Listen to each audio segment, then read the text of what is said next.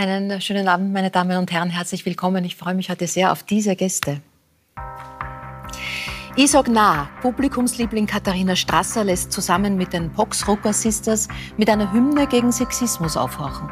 Außerdem ist die gebürtige Tirolerin derzeit im neuen Kinofilm von Thomas Dipschitz Griechenland zu sehen. Rund um die Premiere wurde auch ihre private Trennung öffentlich.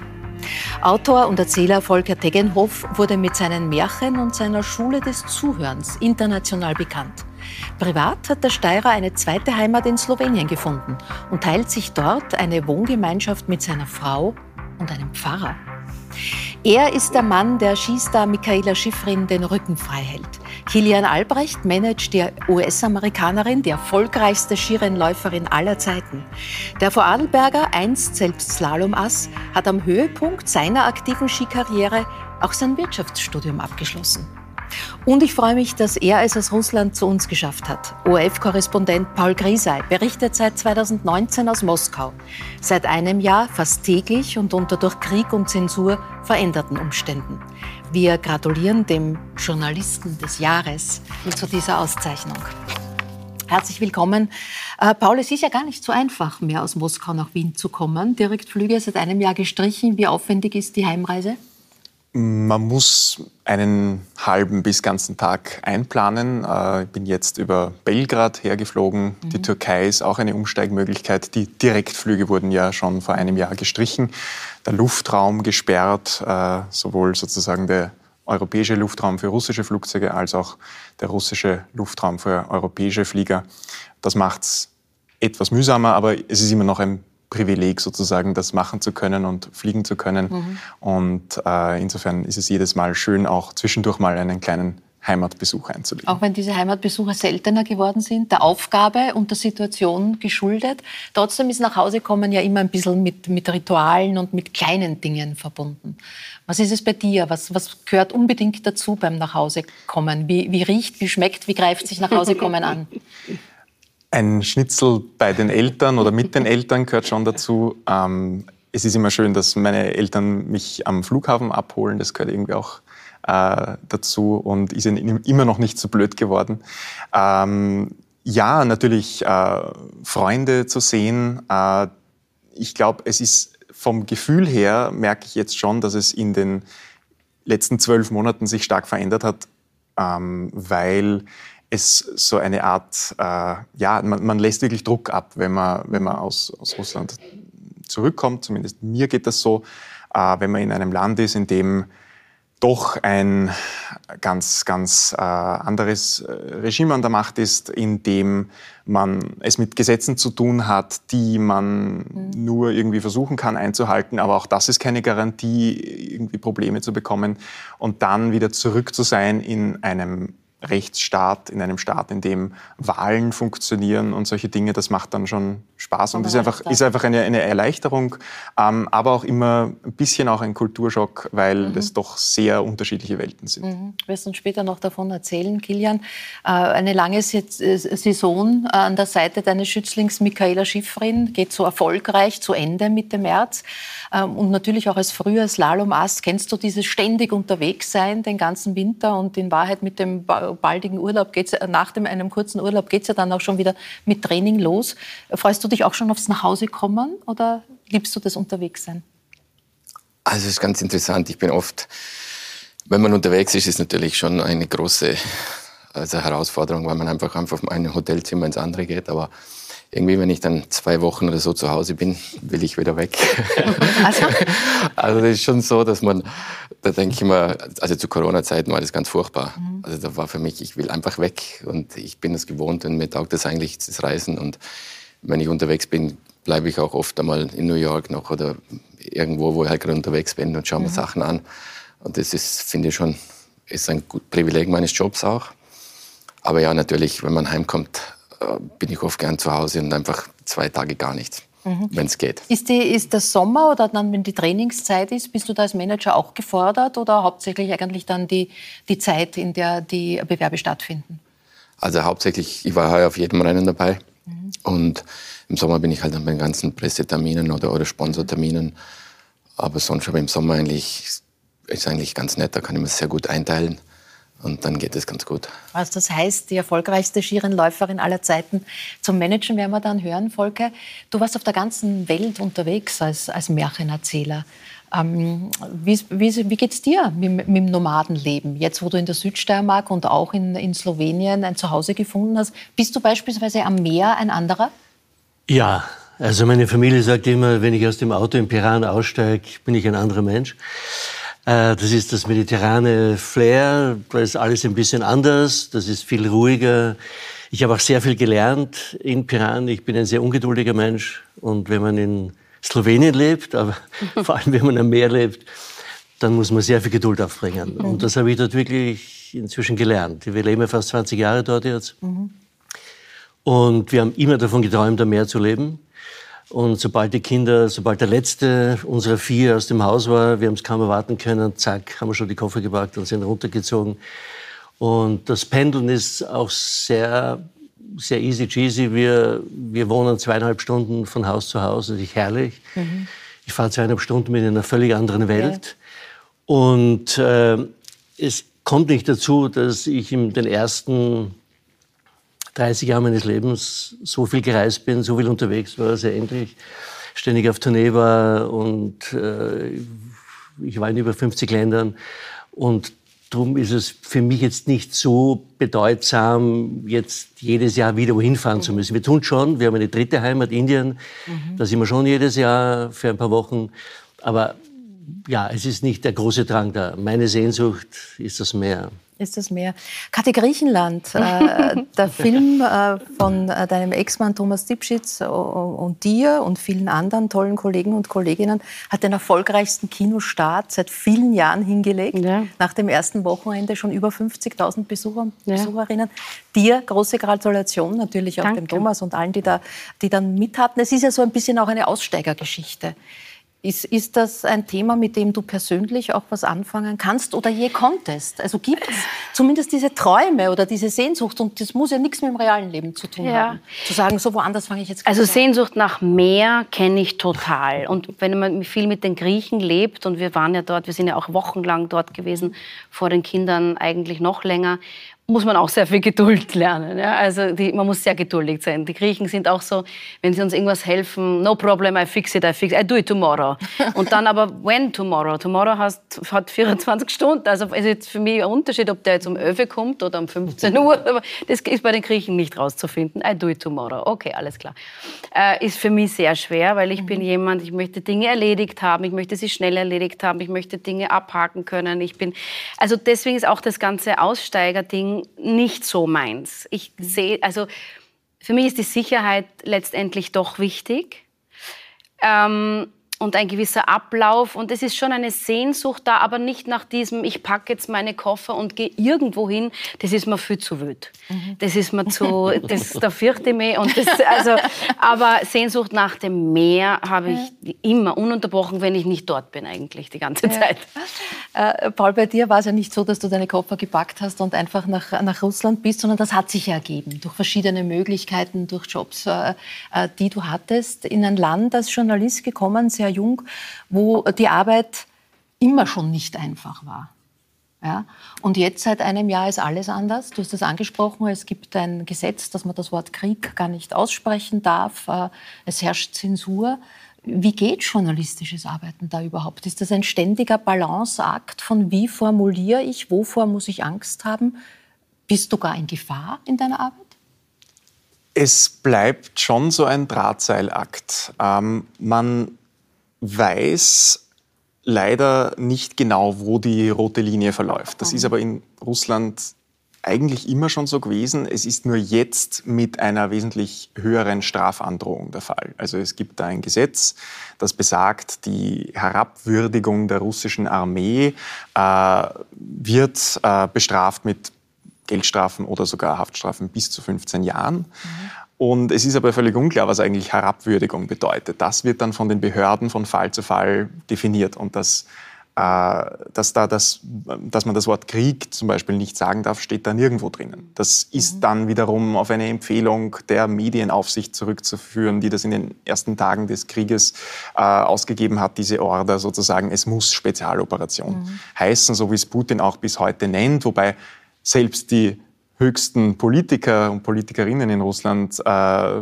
entweder vertun sie sich manchmal oder sagen es auch bewusst dann trotzdem. Für Putin ist auch vieles ein Krieg, solange es nicht um das geht, was in der Ukraine gerade, gerade mhm. passiert und was seine äh, Streitkräfte dort anrichten, sondern wenn es um die Sanktionen des Westens äh, geht, dann ist es sofort ein Sanktionskrieg und so weiter. Mhm. Also es ist hier äh, ganz schwierig und es ist ein ständiges ähm, ein ständiges Herantasten, eine Annäherung.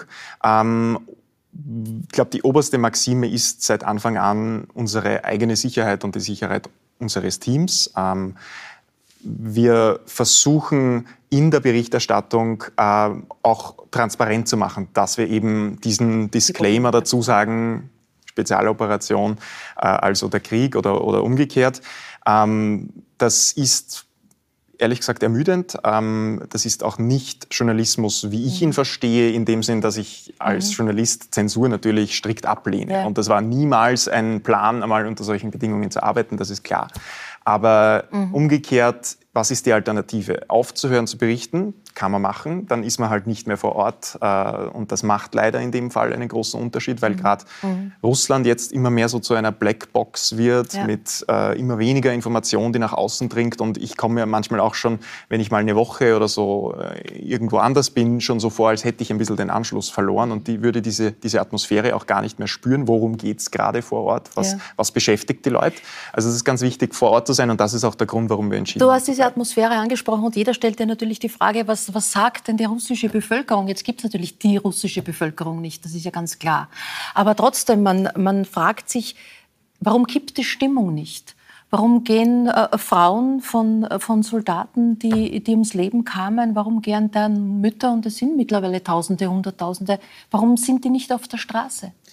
Es ist ganz spannend, was da passiert an, an Vorgängen in dieser Gesellschaft. Und es ist wirklich schwierig, das zu verallgemeinern. Deswegen kann ich nur ein bisschen vielleicht anekdotisch erzählen, was, was mir so widerfahren ist, beziehungsweise die Leute, die ich kennengelernt habe. Zum Beispiel, äh, weil du es angesprochen hast, die Soldatenmütter. Da gibt es ja in Russland schon seit Jahrzehnten eine sehr breite Bewegung von mhm. Soldatenmüttern, ähm, deren Söhne da eben eingezogen wurden. Schon in vergangenen Kriegen hat sich das äh, herausgebildet, eben auch schon während des Tschetschenienkriegs zum Beispiel. Aber begonnen hat es beim Afghanistan-Krieg, den die Sowjetunion äh, geführt hat, relativ erfolglos. Und schon schon damals haben sich die Mütter dann solidarisiert. Ähm, und diese äh, Mütter gibt es nach wie vor. Die gehen auch zum Teil sogar protestieren, aber sie protestieren dann nicht gegen den Krieg an sich, sondern gegen die schlechten Zustände in der Armee. Das heißt, die fordern dann eher, gibt es doch mhm. unseren Söhnen wenigstens gescheite Stiefel, weil da gab es ja unglaubliche Missstände, die aufgedeckt mhm. wurden, gerade durch die Mobilmachung im September, wo man gemerkt hat, okay, eigentlich sozusagen die angeblich zweitstärkste Armee der Welt, aber dann gibt es doch viele Probleme bei der mhm. Versorgung und das ist dann alles irgendwie herausgekommen. Und es gab auch äh, Initiativen von, da gibt es auch verschiedene Gruppen unter diesen Soldatenmüttern, darf man auch nicht alles in einen Topf werfen, aber eine dieser Gruppierungen hat dann sogar vor nicht allzu langer Zeit gefordert, äh, eine neue Mobilmachung sozusagen äh, zu starten, die dann aber sozusagen vom Volk ein bisschen organisiert werden soll, weil der Staat halt in Russland, das ist irgendwie so, das weiß jeder, wenn der Staat irgendwie irgendwas organisiert, dann geht es meistens ein bisschen mhm. schief. Also dann, mhm. dann funktioniert ganz vieles nicht, weil da einfach die Strukturen zu korrupt sind. Und äh, das heißt, der Protest dieser Soldatenmütter geht in vieler Hinsicht gar nicht so sehr gegen den Krieg selbst, auch aus dem einfachen Grund, weil das verboten ist und weil man da wirklich Probleme bekommt. Sie setzen eben dort an, wo es, wo es, wo es darum geht, ihren Söhnen, ihren Verwandten, Bekannten sozusagen menschlichere Bedingungen zu ermöglichen.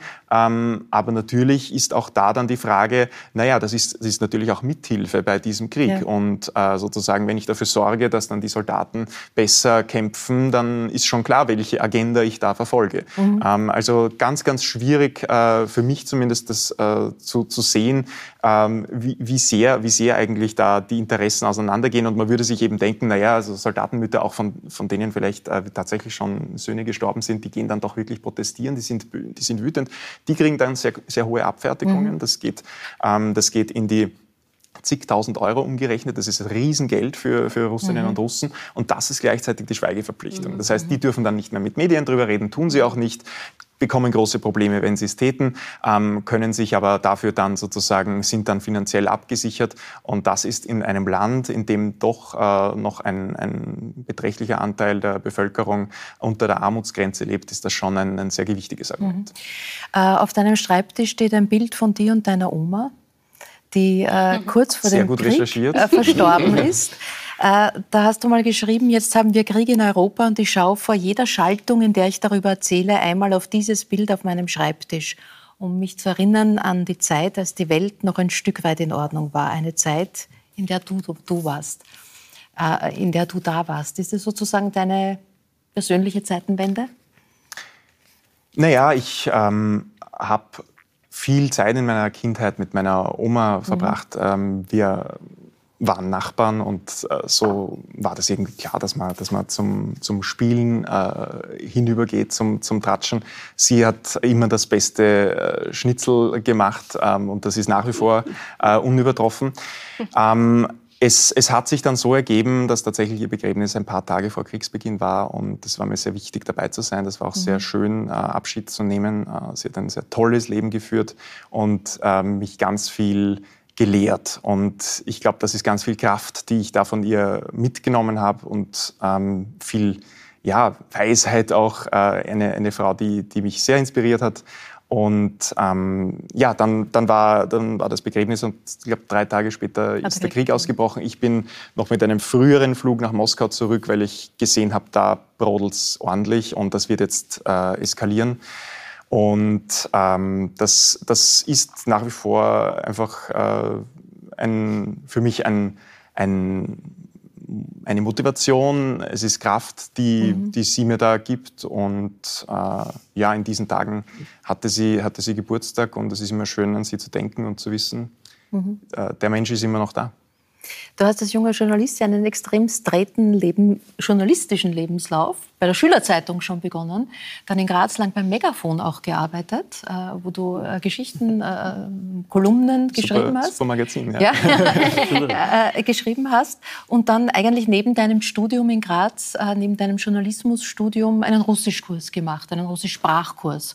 Und der hat dir dann das eigentlich ermöglicht, dass du dann sozusagen erst mal ein Semester, dann gab es beim Radio die Erfahrung und schließlich hat Carola Schneider dir dann die Leitung übertragen vom Korrespondentenbüro in, in Russland. Was hat dich fasziniert an diesem Russland, auch an der Sprache Russisch? Musstest du Russisch lernen oder war das eine freie Entscheidung?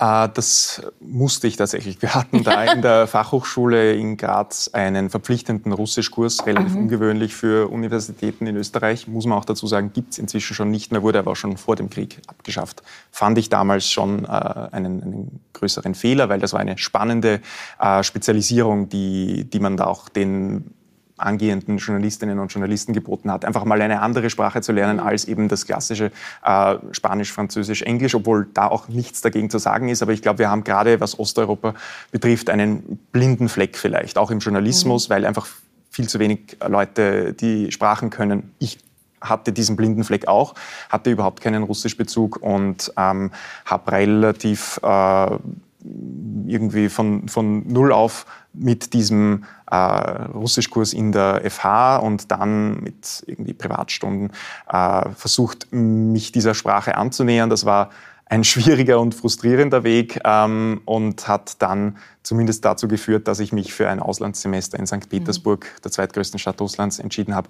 So hat dann irgendwie die Faszination begonnen. Eine, die, der Hintergedanke war aber in erster Linie, das war irgendwie das mhm. größte Abenteuer, das ich mir vorstellen habe können. Also der Russischbezug war, war wie gesagt nicht wirklich vorhanden. Ich habe leider auch nicht äh, Slavistik studiert oder sonst was, ähm, aber habe es dann vor allem durch, das, äh, durch die Zeit im Land, in Russland, äh, während des Studiums und dann danach während äh, mehrerer Praktika, bin ich immer mehr eingetaucht, auch in mhm. die Sprache, in die Kultur. Ähm, aber natürlich das Russland, in dem ich heute lebe und arbeite, ist nicht mehr das, das ich damals kennengelernt habe. Die äh, Russland-Korrespondenten und Korrespondentinnen, denn es waren ja auch äh, Frauen dabei, ähm, haben Tradition und wir erinnern uns äh, prägend 70er, 80er Jahre an die Mützen. Franz Kössler mit der Mütze aus Moskau hat sich gemeldet. Wo, was, was ist deine minus 30 Grad äh, Tracht? ist deine Mütze? Äh, ich ich habe einmal eine, Also die, die Fellmützen, um das gleich aufzuklären, äh, sind nicht mehr in. Also das ist einfach vorbei. Over. Das ist völlig Okay. vorbei und ich habe denselben, ich habe den Fehler schon gemacht, damit ihn niemand an diesem Tisch mehr machen muss. Äh, ich bin 2016 eben als Austauschstudent sozusagen am ersten Tag nach St. Petersburg im Zug angekommen, ausgestiegen mit meiner Fellmütze, die ich irgendwo auf irgendeinem Touristenmarkt oder irgendwo erstanden habe und habe mir gedacht, ich bin cool, habe ein Selfie gemacht und bin dann irgendwie mit der Zeit draufgekommen, dass ich ausschaue wie ein Tourist und das jeder voll komisch findet. Also es rennt eigentlich niemand mehr mit sowas herum, außer vielleicht ähm, betagtere Menschen, die das sozusagen wirklich noch in ihrer Garderobe haben, gemeinsam Ja, mit dem da wird's Pelzmantel. Ähm, meine äh, Arbeitsbekleidung ist vor allem, äh, wenn das jetzt wen interessieren sollte, da geht es um, da geht's dann um die Zwiebeltechnik. Also halt Ja. natürlich in Schichten arbeiten. Funktionswäsche. Funktionswäsche, alles Mögliche. äh, wir, wir gehen nicht ins Detail, aber eine, eine äh, Daunenhose äh, zum ne? Beispiel Ja. unter der Hose, das hilft. Ja. Ähm, und genau, wer, wer dann in Schichten arbeitet, dann äh, kann, man, kann man das relativ gut anpassen. Ja- Und dann äh, ist sozusagen der Witz, äh, dass ich dann meistens auch keine Haube aufhab. Äh, aus dem ehrlichen Grund, weil ich einfach finde, es schaut ein bisschen blöd aus. Aber das ist, ist vielleicht, Ja. da mag man mir jetzt Eitelkeit unterstellen, aber es, es ist, es ist, ich finde es irgendwie mm, ganz okay. Ich habe alle- allerdings die, die kälteste Schaltung, glaube ich, bei minus 27 Grad. Da hatte ich dann eine Haube auf Ja. und mir war trotzdem kalt. Kilian, der, der Krieg ähm, spielt ja in alle Bereiche des Lebens hinein, nicht nur in Politik und Wirtschaftsleben, auch in den Sport. Du hast mal einen russischen äh, Skirennläufer auch gemanagt, Garischilov, der Schladming mal gewonnen hat. Ja, genau. Ja, ähm, äh, russische Athleten und Athletinnen dürfen nicht dabei sein im Weltcup, äh, wie auch in anderen Sportwettbewerben. Wie, wie blickst du da drauf? Also es stimmt nicht ganz, in Tennis sind sie dabei, Ja. aber sonst in alle, also quasi in den olympischen Sportarten sind sie nicht dabei.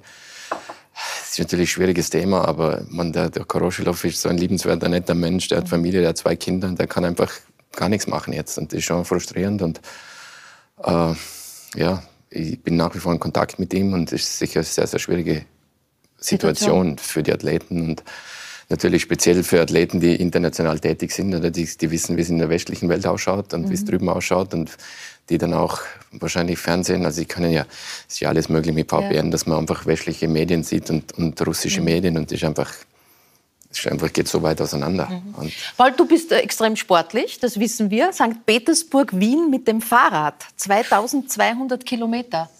Wie lange hat das gedauert? Ähm, vier Wochen. Ja. War schön. Warst du unterwegs? Also du bist Radfahrer und Eislaufen ist ein, eine Sportart, die du gerne ausübst, heißt es. Ja, wenn es sich ausgeht. Wenn es nicht minus im- 27 Grad hat. Genau, wenn Ja. es die Zeit und äh, die, die Temperaturen zulassen. Ja. Ähm, wir sehen jetzt auch noch ein Bild ähm, von deinen Kolleginnen und dir, von dem ORF-Korrespondentinnenbüro Moskau. Ihr äh, seid, du bist nicht nur Journalist äh, des Jahres äh, ausgezeichnet oder wirst ausgezeichnet ernannt worden, sondern ihr seid auch für die Romy nominiert. Und man kann jetzt noch voten, ja, dringend zu empfehlen. Und man sieht auf diesem Bild, was man hier am Tisch vielleicht nicht sieht, dass du nicht nur zu den besten, sondern auch zu den größten Journalisten des Landes zählst. Also du bist mit Heinz Fassmann auf Augenhöhe. Ist vielleicht noch Luft nach oben, aber äh, ja, wir, wir haben ein super Team. Äh, das ist, glaube ich, das, was ich da sagen will. Und, und das ist, ist glaube ich, auch extrem wichtig. Also mit Miriam Beller und Carola Schneider Genau. sind wir ähm, eine, eine ganz starke äh, Einheit, äh, wo, man, wo man einfach einander hilft, wo man äh, Geschichten miteinander bespricht, wo man Themen miteinander seziert, äh, wo man sich auch äh, gerne mal einen Text sozusagen gegenseitig zerreißt, wenn man irgendwas geschrieben hat und das einmal dem anderen gibt. Äh, da bin ich auch immer extrem dankbar. Ähm, und ich glaube, gerade in so einer Situation gibt es wahrscheinlich auch keine anderen Möglichkeiten, als dass man sozusagen dadurch zusammengeschweißt wird. Äh, und das ist, das ist total wunderbar, gemeinsam äh, mit unserem Team vor Ort. Ähm, wir sind insgesamt zehn Personen. Ist das wirklich einfach ein ganz tolles Büro, in das man in der Früh sehr gerne hineingeht äh, und ähm, sich auf die Arbeit irgendwie freut, auch wenn vielleicht die Themen der Arbeit nicht immer die lustigsten sind. Aber ähm, ich glaube, gerade dieser äh, Ort, ähm, der, der muss irgendwie funktionieren und, und diese Zusammenarbeit, weil sonst macht man sich das Leben, glaube ich, künstlich schwer. Danke für eure Arbeit. Kathi, du warst in der Corona-Zeit den Sport extrem forciert in deinem Leben. Hat das überdauert, die Pandemie? Das klingt jetzt so, als hättest du dir gedacht heute, no, ich weiß nicht. Nein. äh, doch, natürlich total. Also ähm, ich habe nie mehr aufgehört. Es ist nur so, dass ich, wenn ich ganz viel zu tun habe, äh, das kennt eh jeder, dann muss der Sport irgendwann leider ein bisschen auf der Strecke bleiben, wenn man nicht Profisportler ist. Sonst ist es umgekehrt so. dann bleiben eher die Freunde auf der Strecke. Na, ähm, aber es ist für mich total wichtig. Also ich bin mittlerweile so, wenn ich nichts tun würde, würde mir alles ununterbrochen wehtun. Ich kann mir mhm. gar nicht vorstellen, dass man nichts tut. Aber ähm, es ist im normalen Maß. Ich finde, für eine berufstätige, zweifache Mutter 50 Kilo zu stemmen, irgendwie in sämtlichen Dingen, finde ich nicht schlecht und ähm, macht mir total, gerade Kraftsport macht mir im Moment irrsinnig viel Spaß. Äh, mhm. Spaß. Mhm. Und ähm, ja, also... Vielleicht auch Boxen. Vielleicht auch Boxen, ja, stimmt. Ich habe mal äh, gekickboxt, ja. aber es ist so weit weg und ich, es muss immer in, in der Nähe sein, sonst kriege ich es in meinem Alltag nicht unter. Das ist leider so. Hast doch ein extrem toughes Jahr hinter dir. Griechenland gerade in den Kinos. Äh, erfolgreichen Start haben wir besprochen. Wir sehen einen kurzen Ausschnitt. Ich möchte jetzt gern mit ihm sprechen, bitte. Sicher. Janis! Ist dein Verlobter Grinzinger? Danke. Hallo, Schatz. Wer ist Rina? Die, die, ah, die ist da vom Hotel. Aha. Und mit der hast du gestern gefeiert? Ist lustig, weil deine Mutter hat gesagt, du bist ganz früh ins Bett gegangen. Aha, na, wir waren gestern auf einem großen Fest. Ja, da ist es ein bisschen länger geworden. Das hat mir die Irina schon erzählt, ja. Schmeckt's Frühstück? Ja, geht so. Weißt du, ist halt ein bisschen anders. So Oliven und so. Du, leider habe ich jetzt überhaupt keinen Kopf für Oliven, weil wir haben das ganze Haus voller Gäste, weißt? Okay, na, vielleicht kann ich mich später melden, wenn das Handy aufgeladen ist oder am Abend. Ach so, ja, am Abend wird's schwer, weil ich treffe ja dann noch den Alex, gell? Okay. Bussi. Szene, Szenen aus dem Leben? Nein. also so bin ich nicht. so bist du nicht. Äh, ähm, mit äh, äh, der, der, Veröffentlichung des Films wurde auch eure Trennung im letzten Jahr öffentlich. Ähm, ja, und wie immer macht die Öffentlichkeit so ein bisschen ihr Ding draus, ne? hat, man, hat man den Eindruck. Ähm, es gab einige, habe ich gelesen, viele Menschen, die sofort gepostet Sag haben. Sag mir nichts, ich lese nein, nein, extra ich sag's nicht. Nein, die sagen, das macht sie sehr traurig. Das macht sie sehr traurig. Ja, dass ihr nicht mehr traurig. zusammen seid. Also ja, irgendwie waren sie auch Vielleicht, weil ihr beide lustig wart für die Öffentlichkeit? Lustig sind wir noch immer, ja. ja. Aber wir sind wir halt. Ich finde es auch traurig, das darf man auch sagen. Aber ich finde es auch ein bisschen absurd, dass die Leute trauriger sind wie wir selber. Also das ist jetzt auch nicht notwendig. Ähm, andere sagen, wir, und das man, äh, muss man nicht im Detail ausführen, aber doch auch, dass es ja irgendwie muss ja einen Schuldigen geben und die Frau ist stark. Vielleicht ist sie ja zu stark. Und also ihm ging es schlecht. Damit vielleicht befasse ich mich nicht, weil wie, das ist so ein, wie, wie weh tut dir das, das zu lesen? Und Erstens, zu danke. Ich wusste bis jetzt noch nicht, dass ja. das jemand sagt, weil ich das nicht lese. äh, das sind Dinge, die werden dann kolportiert. Da sage ich immer nur, man müsste immer zwei Meinungen hören. Ähm, es ist natürlich schwierig, wenn jemand in die Öffentlichkeit geht und der andere eher schweigt. Äh, meine Art ist es nicht. Mir ist es zutiefst unangenehm. Ähm, ich will nicht mein Privatleben in die Öffentlichkeit tragen. Ähm, ich finde es schrecklich. Ich bin mir vorgekommen, als würde ich nackert über den Stephansdom laufen, äh, Stephansplatz und alle schauen auf mich. Ich finde es ganz furchtbar. Aber so ist es halt und äh, ich werde den Teufel tun, irgendwo privat meine äh, äh, Szenen einer Ehe nachzuspielen. Ähm, das geht niemandem etwas an. Es ist traurig genug. Ich finde es auch. Ich habe zwei Kinder, die gilt es zu schützen. Ich finde es peinlich. Mein Sohn ist bald neun. Ich meine, man kann ja nicht so tun, als würde der das nicht alles mitkriegen. Das müssen die Leute auch einmal bedenken. Und ehrlich, es soll jeder denken, was er glaubt. Meine Freunde wissen Bescheid, mein Umfeld und alles andere ist primär. Dann können wir hier einen guten Punkt machen. Ähm, du hast einiges an Projekten und, und, Plänen am Start, manches auch noch, was sozusagen nachzuspielen gibt, wie du mir gesagt hast. Ähm, deine Austropop-Show, äh, die größten Hits des Austropop. Äh, der Gerd Steinbecker spielt mit bei Griechenland, singt ja. auch das bekannte Irgendwann bleibe ich dann dort. Ja. Äh, hast du das aufgenommen in deine Show? Ja, natürlich. Ich singe es eh schon längst. Also das, mein Programm kam schon viel früher raus eigentlich. Ja. Äh, und äh, es ist total lustig, weil ich erzähle dann immer die Anekdote, wie wir das gemeinsam gesungen haben. Der Gerd Steinbecker hat das schon tausende Male gesungen ja, und hat aber immer so einen kleinen Schummelzettel trotzdem liegen, was ich total verstehen kann. Und in der Szene im Film war es dann so, dass er auf so einer Mauer saß, in so einer schönen griechischen Taverne mit seiner Gitarre und ich sollte mich dazusetzen. Und er hat halt diesen DIN A4-Zettel da liegen und ich sollte in der zweiten Strophe noch zwei drei Wochen habe ich es gespielt mit dazusetzen.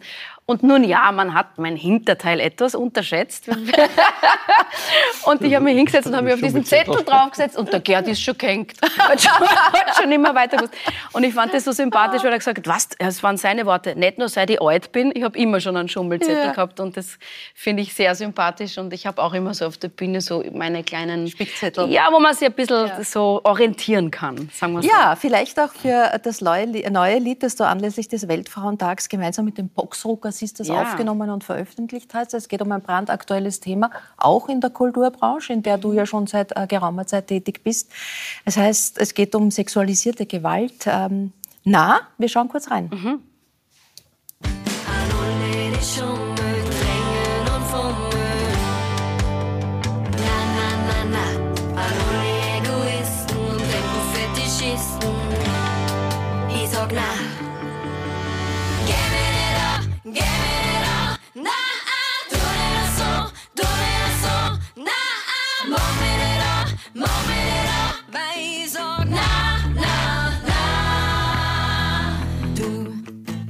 Ich sag Nein auf Hochdeutsch. Also die Frau sagt klar, äh, wo der Punkt ist, wo Stopp ist, wo es nicht weitergeht. Äh, ihr werdet diese, auch dieses Lied im Rahmen der Konzertreihe We Are, starke Stimmen, starke Frauen, auch präsentieren. Ist das auch eine Erfahrung, die du persönlich kennst oder wo sich auch für dich mit dem äh, Älter- und Erwachsenwerden in dieser Branche was verändert hat, wo man vielleicht als junge, ganz junge Frau sehr zögerlich ist, Ja. äh, vieles mit sich geschehen lässt und dieses Ich sage, ja, oder nein? Ja. ich sag's.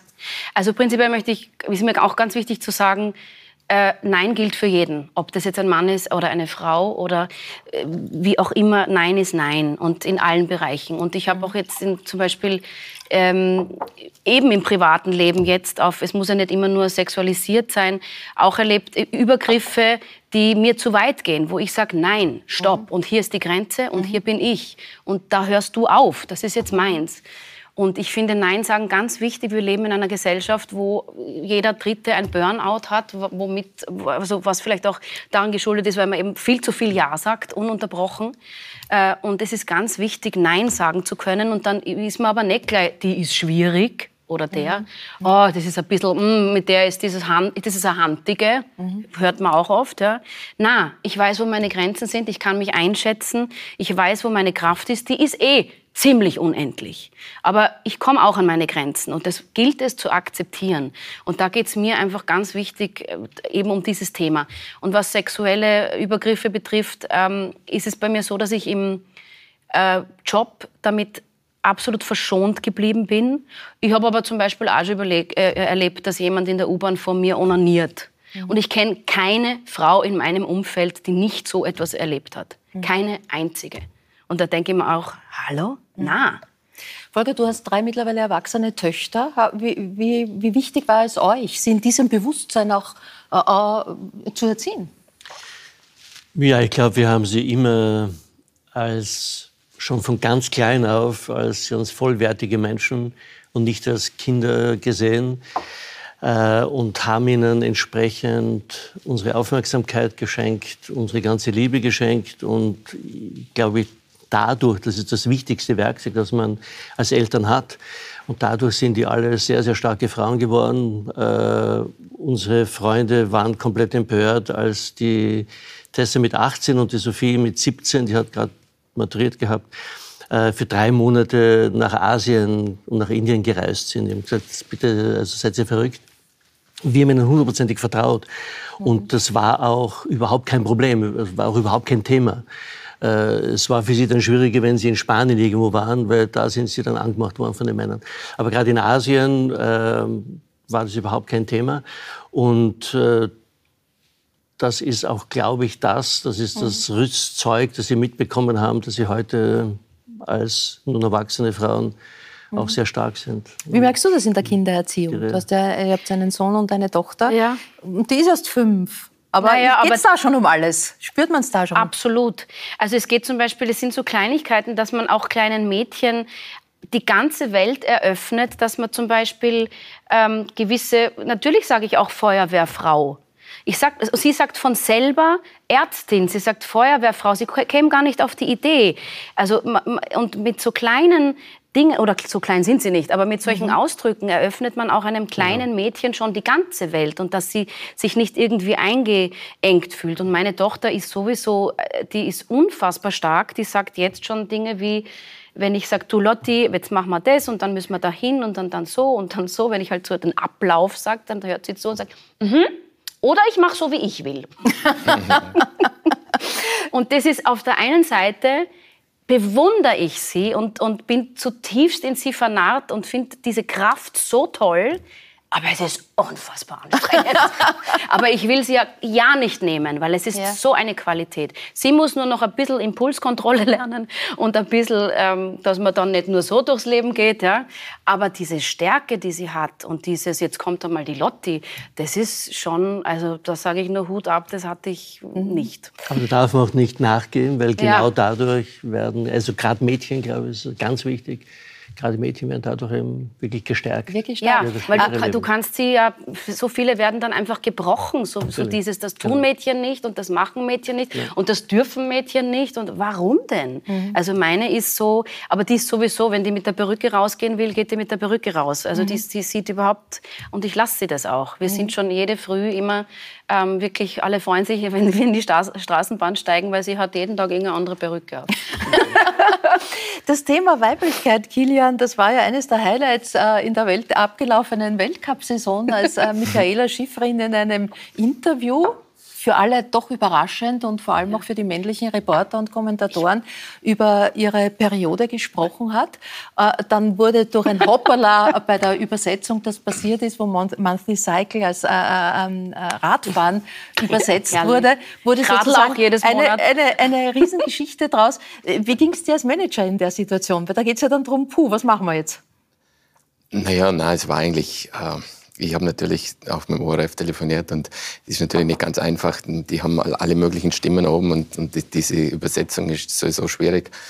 Aber das war ganz, eigentlich dann ganz lustig. Äh, sie hat das ja eh von sich selber angesprochen und ich habe dann gleich, wir haben einen Film immer dabei, weil wir so eine YouTube-Series machen, habe ich gleich gesagt, wir haben eh von ihr irgendwo ein Video gesehen mit diesem, mit diesem, Song, was oben Bicycle, gehabt haben, Bicycle, ja. Bicycle. I want to ride my bicycle, I want to ride my bike. Und dann habe ich gesagt, wir haben ja irgendwo noch von einem Adi- Adidas-Dreh, wo sie am Radl sitzt, bitte zusammenschneiden. Und dann hat sie einen Kommentar dazu gemacht, haben wir es draufgegeben. und den, mittlerweile, glaube ich, zweieinhalb Millionen haben den Ja, angeschaut. das, wir schauen gleich kurz rein. Das Video haben wir da. I'm kind of at an unfortunate Da ist sehr viel los time jetzt. Sehr anstrengend. So I'm like, Ich kann nicht einmal zum Radfahren, was ich immer mache jedes I Monat. totally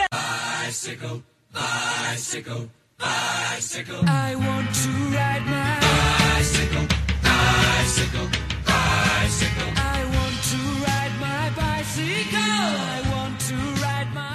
ging ja dann eine Solidaritätswelle, wie gesagt, nicht nur millionenmal angekickt. Du warst eine derer, die auch gesagt haben, gepostet. aus Solidarität, ich radel mit. Naja, vor allem, man muss eins sagen, äh, ähm, man weiß ja, wenn man, ich finde, also man darf diesen Journalisten auch nicht irgendwie verurteilen, dass der das nicht verstanden hat, weil es ist so ungewöhnlich, Ja. dass der sich wahrscheinlich, also der hat überhaupt nicht damit gerechnet, dass das, Das heißt, Zyklus heißt. Ihr Statement war aber eigentlich wichtiger als Ganz das, als die, der Übersetzungsfehler, die das, Das geschafft ja. hat, auf eine humoristische Ebene zu bringen. Ja. Aber eigentlich ist diese Sicht zu sagen, ich stehe hier auch als Frau Ja. und wir Athletinnen haben eine andere, wir Künstlerinnen. Du, ich merke es ja sind bei in mir. einer anderen Situation. Ich bin auch Sängerin. Meine Stimme ist anders. Das sind Hormone und das merkst du total. Ob ich jetzt den Eisprung habe oder die Regel habe, äh, ich sage es jetzt auch ganz offen, ist für mich ein totaler Unterschied. Und in meinem Profisport, das muss sowieso ein Wahnsinn sein.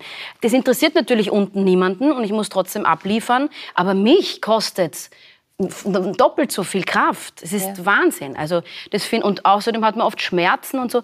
Gut, äh, also ich finde das schon auch gut, dass man darüber mal reden darf. Also ich das ist nicht Zeichen ohne. einer ganz patriarchalischen Welt, in der wir noch leben, dass es so ein derartiges Tabuthema geworden ist. Ja, Wenn, wenn nicht wir Männer ständig das Sagen hätten in jedem Bereich unseres Lebens, dann würde ja Wer- das, was Frauen einmal im Monat, Ja. jede Frau einmal im Monat ihr ganzes Leben lang bewegt, Ja. fast ihr ganzes Leben lang bewegt, Ja. nicht derart tabuisiert werden, dass eben sowas dann plötzlich so aufpoppt, wenn jemand was sagt, was mich ganz normal ist. ne? gefragt, wie die Profisportlerinnen das machen. Also das Es ist ja wirklich Wahnsinn. Also es gibt schon manche, die können, man kann das mit Medikamenten rausschieben. ja, aber das ist ja für den Aber Körper auch das, der das nächste macht, also sie macht das zum Beispiel nicht. Und das ist ja, Es schwieriges Thema. Es ist auch die, da gibt es Studien schon. Also ich habe mit einer CNN-Reporterin gesprochen, die macht jetzt eine Dokumentation über das. Da gibt es Studien, dass die also Verletzungsraten höher sind während dem Monthly Ja. Cycle sozusagen. Und ja, also ist schon, sie hat an dem Tag abgeliefert und hat gewonnen Mhm. und hat, glaube ich, was sind was, der 83 oder 84. Und sie hat dann eh gesagt, ich hab, bin einfach müde und fertig, ich habe es jedem gesagt. Ja, super, recht hat sie. Was, was macht jetzt diese Michaela Schifrin so stark? Im Kopf als Athletin, körperlich, das ist ja ein Gesamtpaket, das man nicht auseinandernehmen kann. Aber die erfolgreichste Rennläuferin aller Zeiten, und da sind jetzt Männer und Frauen mit eingerechnet, da gehört schon was dazu. Also, was, was, du kennst sie so lang. Ja, also es ist einfach un erstens ohne Talent geht's nicht. Das hat Mhm. sie sehr, sehr viel. Aber Talent alleine reicht nicht. Äh, Sie ist einfach auch sehr strukturiert, macht ihre Dinge wirklich gewissenhaft, äh, schaut immer, dass genügend Zeit da ist. Dass sie, also sie, die macht auch die Sponsorentermine, da will sie super vorbereitet sein und sie ist einfach Perfektionistin zu 100 Prozent. Äh, auf der anderen Seite, glaube ich, hat das jetzt durch, die, durch den Tod ihres Vaters ich glaube, er hat ja auch gesehen, dass es vielleicht nicht das Wichtigste ist. Und da ist jetzt ein bisschen einen, einen anderen Zugang auch Eine bekommen. Reife einfach auch dazu Mhm. bekommen. Und, Mensch. und auch, dass sie auch vielleicht sie es nicht mehr ganz so eng sieht und, und nicht mehr ganz, also sie war jetzt nicht verbissen, aber sie wollte einfach natürlich, jeder Athlet will gewinnen. Äh, aber ich glaube, sie hat da jetzt eine gewisse Leichtigkeit bekommen, wo sie noch stärker macht. Mhm. Also Leichtigkeit in dem Sinn, dass sie einfach weiß, das Skifahren ist nicht alles. Und auch was in China passiert ist, ich meine, das war ja unmenschlich. Eigentlich, wie die Medien mit ihr umgegangen sind. Ich meine, der NBC hat gesprochen von der größten Enttäuschung in der olympischen Geschichte. Also es sind einfach, das war einfach Wahnsinn. Und da hat sie sich aber gestellt, die, nach jedem Rennen hat sie durch die ganze Schlange, muss man sich vorstellen, da geht man durchs Ziel durch und das sind die ganzen, die Mixzone, wo alle Journalisten sind und die hat da wirklich mit allen gesprochen und, und hat sich dem gestellt. Und ich habe ja im Frühling zu ihr gesagt, ich glaube, das allein war zwei Goldmedaillen wert. Mhm. Ganz kurz aber ein Sidestep zu deiner Karriere, weil natürlich Skifans, jedenfalls meiner Generation, kennen Kilian Albrecht. Ja. Äh, Slalom-Ass äh, ähm, im ÖSV gewesen. Weltcupsieg hat es nicht geklappt, aber es wurde immerhin ein zweiter Platz in Kitzbühel. Da schauen wir rein. Der Kilian kann vorlegen. Eine Zeit, an der die nächsten sieben dann Jawohl. sich messen müssen. Kim, Kim, Kim, Tolle Kili. Fahrt von Kilian Und mit einer, 1,36, 37, 07 und einer halben Sekunde Vorsprung. Der Druck war enorm und ich, hab, ich bin nach zwei super Rennen oder weil letzten zwei Weltcuprennen war ich super gefahren, bin ich ausgeschieden und ja, manche werden schon mir zweifelt haben, aber ich Gott sei Dank nie und wir haben schon Psychologen und was ich was alles angerufen. Aber ich habe gewusst, ich bin stark und ja, eigentlich wollte ich gewinnen, aber der Schöne hat leider einfach zwei Wochen eine Nordica-Schuhe gekriegt, jetzt war er schneller. Das war 2002 und das war ja ein spannendes Jahr in deinem Leben, nämlich es war eigentlich die Hochphase deiner Karriere und gleichzeitig hast du dein BWL-Studium abgeschlossen. Wie geht bitte das? Das frage ich mich selber. Aber ich bin da irgendwie reingekommen, habe mir das als Ziel gesetzt und im Nachhinein wir, muss ich denken, ich weiß gar nicht, wie ich das gemacht habe, aber das interessanterweise waren das meine, also ich habe den quasi den zweiten Studienabschnitt, habe eine Mindeststudiendauer abgeschlossen und beim Sport waren es die besten zwei Jahre. Also was hat sich, glaube ich, doch ausgezahlt. Und 2002 war auch noch mal äh, das Jahr, in dem du Michaela Schifrin kennengelernt hast, als sechsjähriges Mädchen. Damals auf Skiurlaub in Österreich.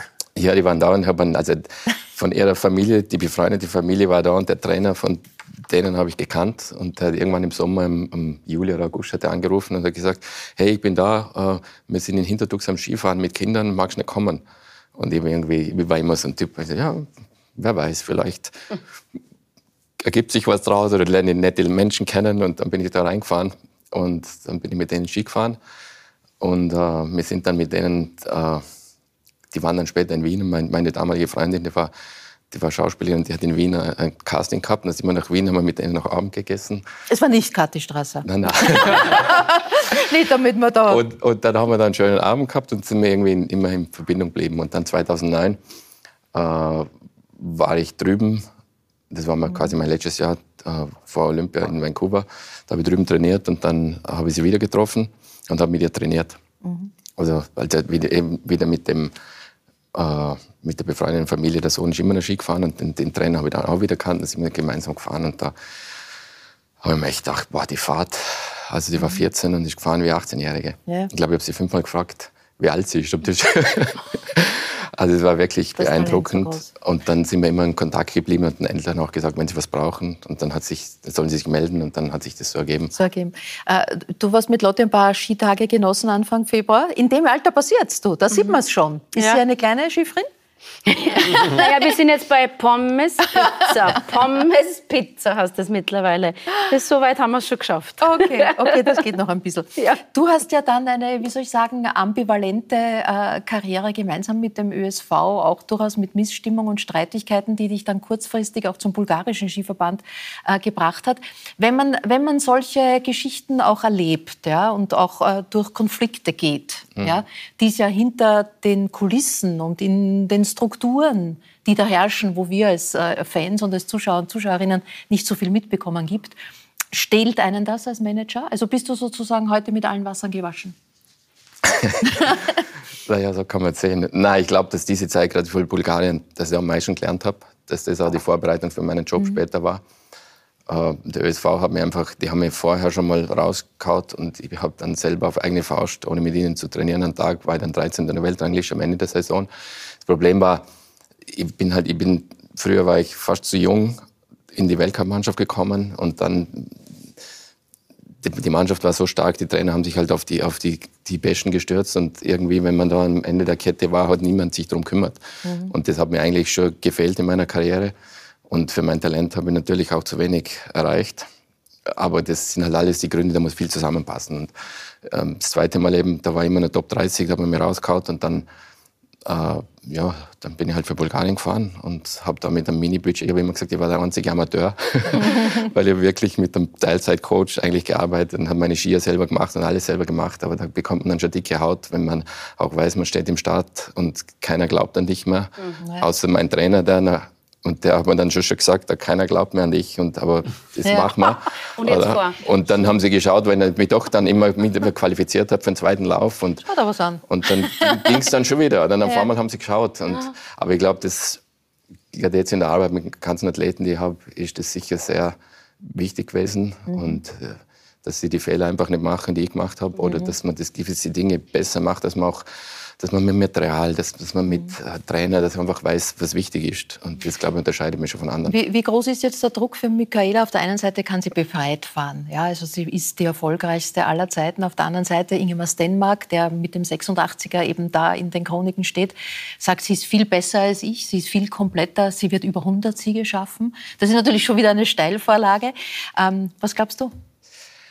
Naja, gut, das Problem ist immer, wenn man so gut ist, ist die Erwartungshaltung von der Öffentlichkeit und von sich selber natürlich hoch, sehr, sehr hoch. Äh, Das Gemeine ist, dass wenn ein Zweiter, so wie bei der WM, wenn sie Zweite wird, stehen alle da und quasi nur Zweite. Man, die hat eine mega Leistung gebracht im Ja. Super-G und dann fragt man sich, bist du traurig? Ja. Oder, oder, Ja, ja. Also es ist eigentlich pervers. Ja. Äh, Und äh, ja, ich meine, das, das ist im Slalom war es auch, haben sie die hat sie vers- verschenkten Sieg. Ich meine, das ist eine gewonnene Silbermedaille. Die hat von 17 Starts hat sie 14 Medaillen gemacht. Das hat niemand. Und das ist natürlich, wenn ich da oft mit ihr zu den Interviews gehe, dann denke ich mir schon, die Frage müsste nicht sein. Oder so. Ist halt, natürlich erwartet man nur Siege von ihr.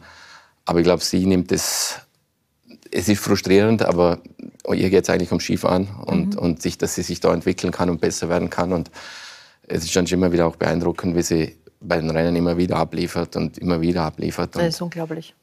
weil der Sport ist, ist ja nicht, im Schwimmen ist auch nicht einfach, aber beim Schwimmen Ja. ist das Wasser immer gleich. Wenn die Leute in Form sind, mental spielt es natürlich noch eine Rolle, aber beim Skifahren ist es so komplex, das, sind, das, das Ja. passiert draußen. Da, der eine hat Sonnenschein oder, die, oder der andere hat Schneefall. Also das ändert sich da und das Und macht dann einfach ist man auch aus. noch eine Frau. Und dann das Material auch noch. Ja, das kommt dazu. Ja, genau. Äh, Volker, solche Geschichten wie die von Michael Schifrin, die nennen wir da gerne ein Skimärchen. Äh, du hast schon so viele Märchen geschrieben. Reisemärchen waren dabei, Liebesmärchen und, und, und. Kann man dich mit Sportmärchen auch begeistern? Glaube ich nicht. Nicht so. Also ich, meine, ich bin, ich bin glaube ich, schon sportlich, ja, und ich mache auch Sport jeden Tag. Aber Ja, aber äh, man soll niemals nie sagen. Also vielleicht schreibe ich auch einmal Sportmärchen. Mhm. Ich habe ein Fußballmärchen geschrieben, Na bitte, also, als die Fußball-Europameisterschaft in Österreich war. also geht ja doch ein bisschen was mit Sport. Äh, der Märchenerzähler über Jahrzehnte auf der ganzen Welt mit vielen äh, Tourneen. Ähm, wenn man schaut, wo das seinen Beginn äh, genommen hat, dann gibt es eine Geschichte, dass bei einem Wohnungsbrand zu Hause ein einziges Buch übergeblieben ist. Und das waren die, Mär die Märchen, die Andersen-Märchen, glaube ich, waren das. Ähm, ist das die Inspiration deines Lebens gewesen oder ist das ein Märchen? Nein, das war äh, wirklich die Inspiration meines Lebens. Äh, ich habe damals, ich war damals äh, zehn Jahre alt und meine Intuition muss mir gesagt haben, äh, das ist der Weg, den du gehen sollst. Und äh, dieses Buch, das eben wie gesagt, es war alles verbrannt, außer das Buch hat überlebt. Und das wurde sowas wie für ein Mädchen die Puppe, die überall mitgenommen werden musste. Also ich bin ohne dieses Buch nirgends mehr wohin. Und dann war es vergessen. Ich habe die Matura gemacht, ich habe zu studieren begonnen. Und als ich dann ähm, das Gefühl hatte, nein, ich möchte ein Schriftsteller werden, wusste aber noch nicht, was ich schreiben will. Dann habe ich ja Jaine Bisser gelebt und dann habe ich so Kurzgeschichten geschrieben und Theaterstücke, aber ich war sehr unzufrieden. Und dann habe ich, ähm, als ich 24 war, noch nicht ganz 24, äh, genau dieses Buch im Regal meines Neffen in Hamburg wiedergefunden. Und ich habe es herausgenommen, ich war gerade auf der Suche nach, wie soll ich schreiben, was soll ich machen. Und ich habe es herausgenommen und habe gewusst, ich will Märchen schreiben. Habe mich hingesetzt, habe das erste Buch geschrieben. Jetzt haben Märchen ja eine gewisse Tradition und es gibt sehr viele alte Märchen, die auch ein ganz klares äh, gut-böse Schema oft haben. Oft als zu grausam gelten heute, um sie Kindern zuzumuten. Was muss ein zeitgemäßes Märchen? Was können deine Märchen? Worin unterscheiden sich die von Grimm und anderen? Ja, ganz wesentlich, äh, also wesentlich für das Märchen ist, dass es losgelöst ist von Zeit und Raum. Also es muss Jahrhunderte eigentlich überdauern können. Und das ist der Anspruch, den ich an mich selber stelle, ähm, dass ich hoffe, dass meine Märchen auch in 100 Jahren noch gelesen werden, weil sie etwas Allgemeingültiges haben. Sie erzählen von der Seele des Menschen und sie erzählen nicht von momentanen Dingen. Jetzt in meinem neuen Buch ist es vielleicht ein bisschen anders, weil da habe ich sehr, sehr viele Dinge mit hineingenommen, die Kinder heute bewegen, Ängste, Hoffnungen, Sehnsüchte von Kindern. Aber auch das, selbst das ist ja etwas Allgemeingültiges. Mhm. Und äh, wichtig für das Märchen ist auch, dass man es ähm, erzählen können sollte. Ja. Ähm, das unterscheidet es von einem Roman, weil den, ja, da kann die Inhaltsangabe vielleicht das und das ist passiert. Aber Märchen sollte, da könnte man erzählen. Und ja, natürlich auch ganz wichtig, es hat eine Moral.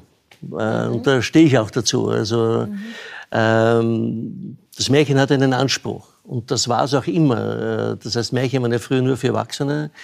Es ist erst seit dem Einfluss der Gebrüder Grimm, die es zu den Kindern- und Hausmärchen gemacht haben, hat man es zensuriert, moralisiert und hat dann, das war die Idee der Gebrüder Grimm, die ja beide Pädagogen waren, äh, eine Erziehungshilfe den Eltern in die Hand zu geben, Mhm. um ihre Kinder auf den rechten Weg zu bringen. Ah ja, Kathi, äh, Jetzt Emil, jetzt komm ich dran. Ja, Emil und Lieselotte, das klingt nach Kästner-Fans. Äh, welche Märchen Das ist ein liest du? Zufall. Welche Märchen liest du deinen Kindern vor?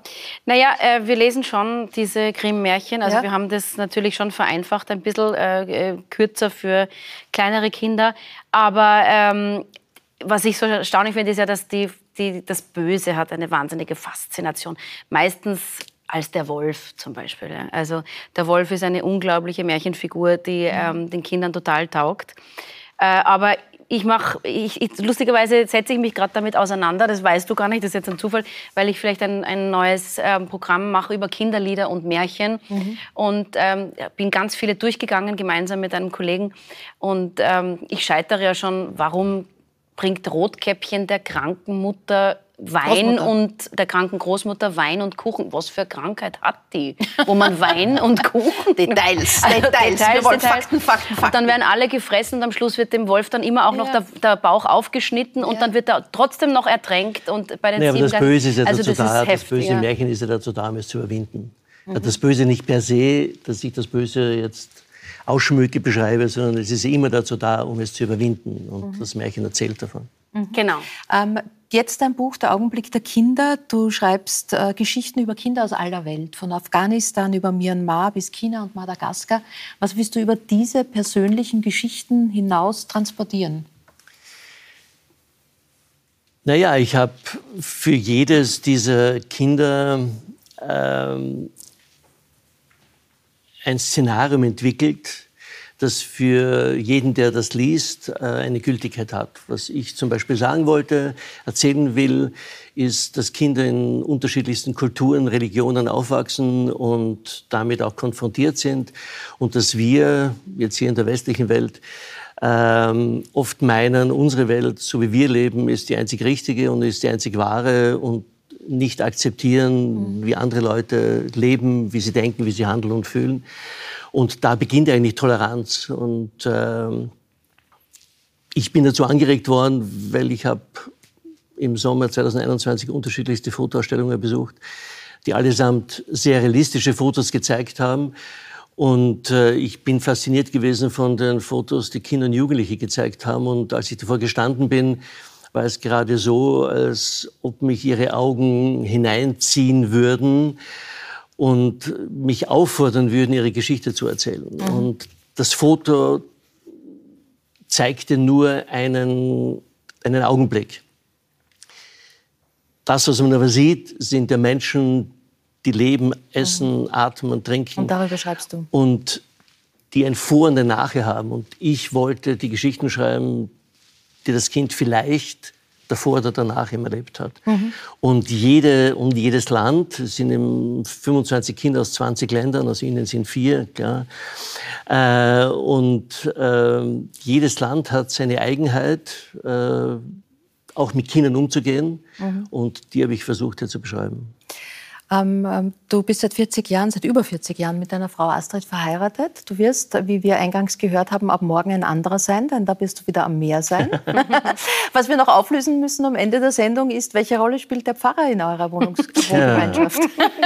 Ja, es ist äh, irgendwie ganz unglaublich, weil ich bin, also ich bin protestantisch getauft, ich bin seit Ewigkeiten Atheist und die Kirche verfolgt mich. Also äh, nach unserer Welttournee, wie wir nach Österreich zurückgekommen sind, 1982. Kirche verfolgt mich ist ein, ein 84. schwieriger Satz. Die Kirche verfolgt mich wirklich, äh, weil der erste Wohnort war eine Mühle und bei der Mühle war eine Kirche dabei, eine Kapelle und die Bedingung, dass wir die Mühle bewohnen durften, war, wir mussten uns um die Kapelle kümmern. Ja, also okay, das haben wir gemacht. Äh, dann sechs Jahre später haben wir ein ehemaliges Kloster in der Südsteiermark gekauft und sind in ein ehemaliges Nonnenkloster eingezogen, wo es natürlich auch eine eigene Kapelle gibt, die es auch heute noch gibt und Ja. die wir auch wirklich sehr pflegen. Und in Piran wohnen wir im Pfarrhof und wir wohnen da in einer Dreier-WG mit dem Pfarrer, der unser bester Freund ist, mit dem wir auch sehr viele Reisen unternehmen. Wir waren gemeinsam in Indien, in Iran, in China, also überall. Äh, Er ist auch ein Hobbyfotograf, auch in diesem Buch ist ein Foto von ihm. Ähm, und es ist eine ganz wunderbare Erfahrung. Wir haben ständig und immer zu Diskussionen über den Glauben, über das Christentum und, und, und.